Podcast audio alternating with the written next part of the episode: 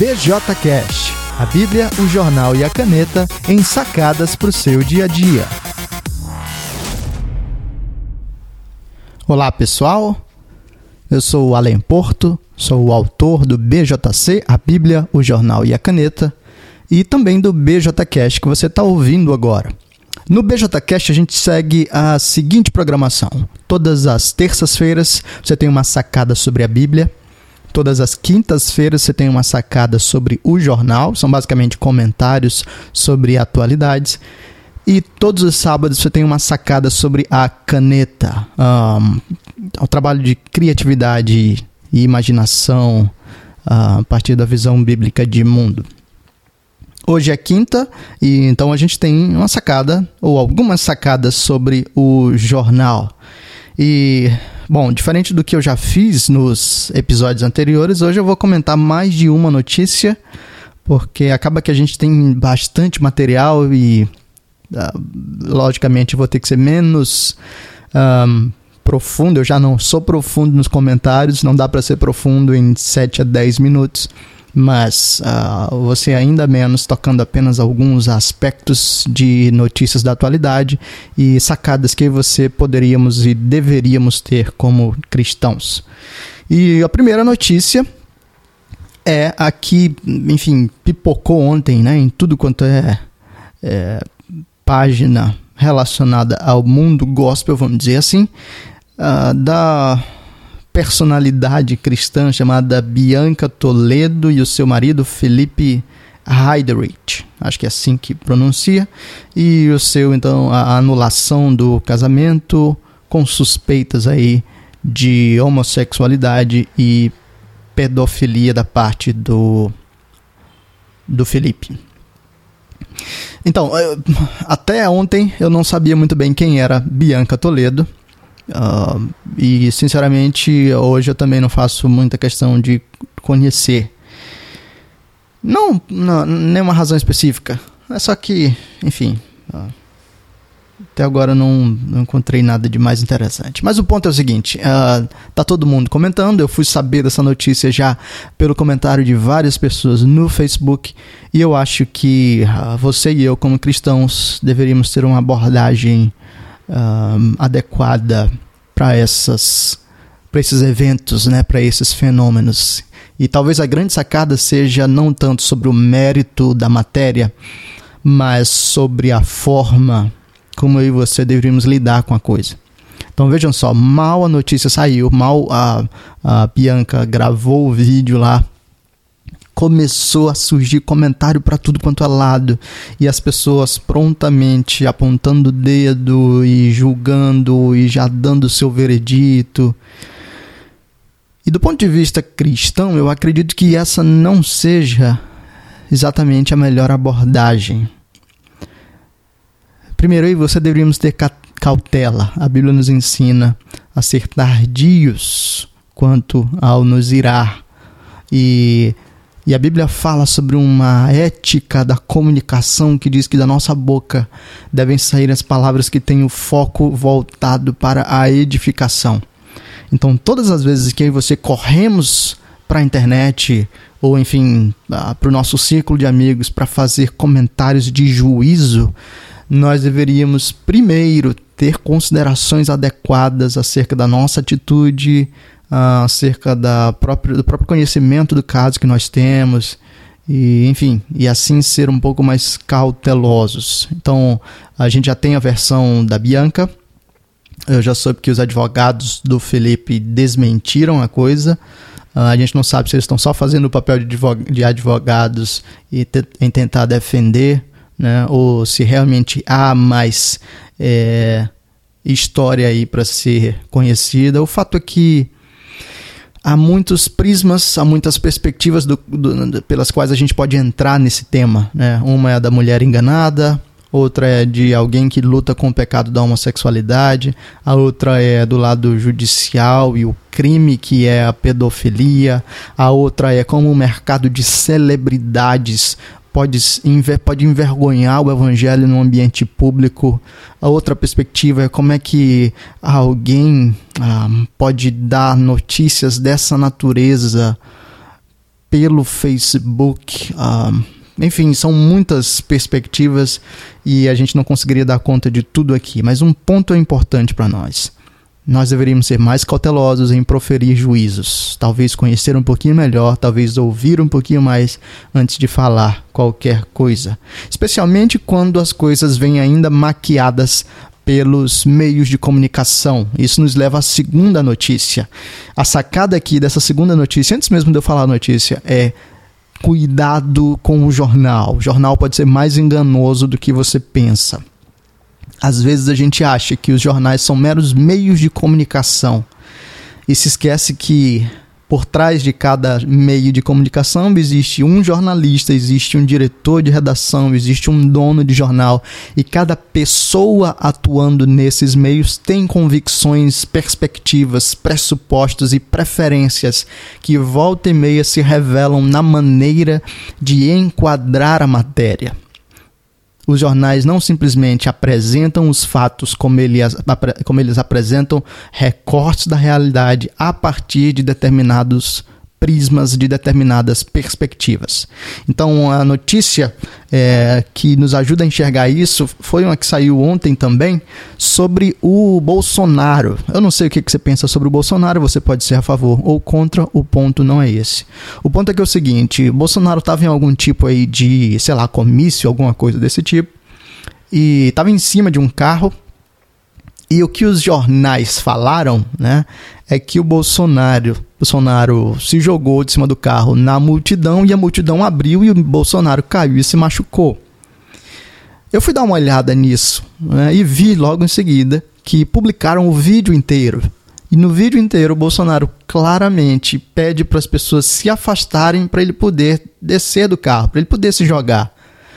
Então, Veja a malícia por trás. De nova, novamente, você não precisa ser a favor do Bolsonaro, não. O ponto não é esse. O ponto é que as notícias são retratadas para nós, são recortes da realidade que são lançados para nós a partir das luzes daquele que quer veicular a notícia. E por isso, jornalistas que querem queimar a imagem do Bolsonaro vão retratar a notícia como se ele tivesse se jogado é, em cima do pessoal e o pessoal não o acolheu. E na realidade dos fatos não foi isso o que aconteceu. Vamos em frente, a gente tem mais uma notícia, ou algumas notícias que se conectam é, e que demonstram um pouquinho do espírito da época. Né? Então, desde a semana passada, a gente tem uma conjunção de notícias aí que, que ah, demonstram uma tendência. Né? Então, semana passada, nos Estados Unidos, ficou definido que agora o exército americano é, vai ter nos seus quadros o, uh, pessoas transgênero.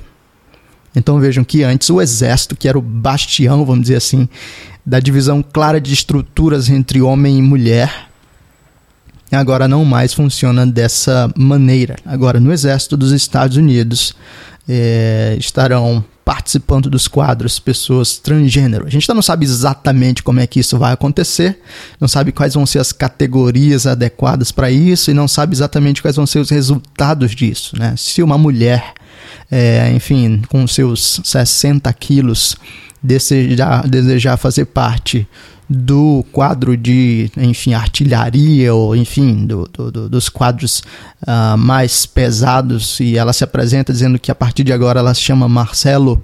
Uh, eu não sei exatamente como é que isso vai funcionar, mas certamente essa abertura uh, deveria chamar a minha e a sua atenção. E isso se conecta com algumas notícias dessa semana aqui no Brasil.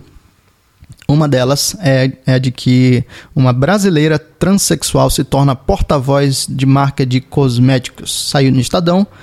Uh, Trata-se de um homem que agora atende pelo nome de Valentina Sampaio, é, transgênero, e agora foi escolhido ou contratado pela L'Oréal Paris para ser um dos seus uh, porta-vozes, né? E ele vai aparecer então nos comerciais junto a Grazi Massafera, Juliana Paz, Isabelle Fontana e Thaís Araújo. Então, possivelmente um outro mercado que era bem dividido era esse mercado de cosméticos, porque para fazer propaganda para mulheres uh, era necessários modelos uh, mulheres, mas isso não mais é a regra, vamos dizer assim, isso não mais existe de maneira absoluta. Agora a L'Oréal Paris é, contrata um transexual e coloca esse transexual como modelo para a mulherada também. Junto a isso, nós temos uma outra notícia que diz o seguinte: saiu também no Estadão e diz o seguinte: é preciso falar sobre roupas sem gênero para crianças. E a matéria basicamente descreve como algumas empresas agora estão trabalhando um conceito de moda que são roupas transgênero, são roupas que tentam fugir das categorias clássicas do que é uh, dedicado a homens e do que é dedicado a mulheres. E não é só que eles estão fugindo do tradicional azul para homens e rosa para mulher. Porque, de maneira geral, o cristão concordaria com isso. Homem não é só o que usa azul e mulher não é só aquilo que usa rosa. Os seres humanos são mais do que isso. Porém, o conceito por trás disso é criar tipos de roupa que sejam ah, quase andrógenas, que sejam uma mistura eh, ou que sejam neutras para que tanto homens quanto mulheres possam utilizar. E não só adultos, mas essencialmente crianças agora. Agora é moda infantil.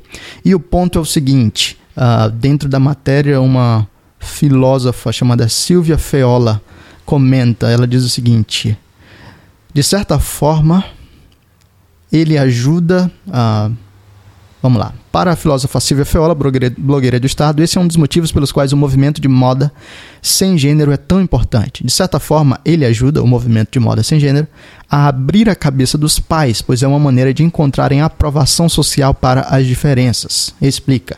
Além disso, ela acredita que tendência ajuda, que a tendência ajuda também é, também interfere na paridade de gêneros. Os marcadores em geral estão no feminino, né? Uh, lacinho, a futilidade. Talvez esse movimento possa ajudar a diminuir o machismo que começa já na infância. E ela segue adiante dizendo: há uma relação entre roupa e sexualidade. Ela é a primeira manifestação visual de algo que pode vir a ser sexual. Na verdade, agora é uma historiadora falando, explica a historiadora Ivana. Mas o mais importante é que a roupa é o nosso primeiro contato com as outras pessoas. Sempre que olhamos para alguém e o julgamos, disparamos nossos preconceitos. É por isso que, se limparmos nossa maneira de olhar para as roupas, mudamos também a forma de olhar para as pessoas. E aqui fique atento, porque. Uh, as intenções então são, são declaradas de maneira explícita. A intenção é mudar a forma das crianças enxergarem as pessoas, mas não só as pessoas, enxergarem o mundo e não só o mundo, enxergarem a si mesmas. A moda andrógena, a moda sem gênero, tem como fundamento a negação das estruturas dadas por Deus, daquilo que é masculino, daquilo que é feminino. Tem como negação, é, tem como fundamento a negação das diferenças, para que por meio de um instrumento concreto como a roupa, você estabeleça uma nova identidade que vai formar a mentalidade e o olhar das crianças nessa direção. Então não se engane se crianças formadas com esse tipo de moda, de, de moda é, passarem no futuro a enxergarem a homossexualidade como algo natural, a bissexualidade como algo natural e assim por diante. Tem um barulhão aqui atrás, eu não sei se você está conseguindo ouvir isso, eu espero que não. Mas veja, então ah, são notícias que têm trabalhado a ideia dos transgêneros e o seu alcance no espaço público, não apenas como mera, meros fenômenos da sociedade, mas como uma tendência, uma visão de mundo que se apresenta. E aí, só para fechar, mais um aspecto no item cultural. Ah, foi anunciado recentemente que o novo Homem de Ferro agora será uma mulher negra. A Marvel anunciou que no lugar de Tony Stark, agora uma mulher negra chamada, acho que Ryrie Williams, deve ser isso, uh, vai ocupar o seu lugar então como Homem de Ferro. Olha só, o Homem de Ferro era um homem branco e agora o Homem de Ferro é uma mulher negra. Isso caminha de acordo com essa tendência que a gente já tem comentado e também estabelece um princípio também da nossa cultura do politicamente correto, em que os valores em termos de grupos são mais pesados do que os valores em termos de indivíduo. Então é isso. Uh, fique atento. O jornal pode ser mais enganoso do que você pensa. Cuidado com o, o juízo emitido com muita pressa e fique atento as, aos movimentos da nossa cultura que tem trabalhado especialmente na redefinição de uma moral sexual, mas que reorientarão não só a nossa moral sexual, como a nossa forma de pensar e de enxergar o mundo. Um grande abraço, que Deus abençoe você e até o próximo episódio. Se você curtiu esse episódio de hoje, você pode comentar e compartilhar e mandar para as pessoas nos grupos de WhatsApp ou indicar o alemporto.com/bjcast. A gente também está agora no iTunes, então você pode assinar o podcast lá e receber as atualizações diárias no seu celular.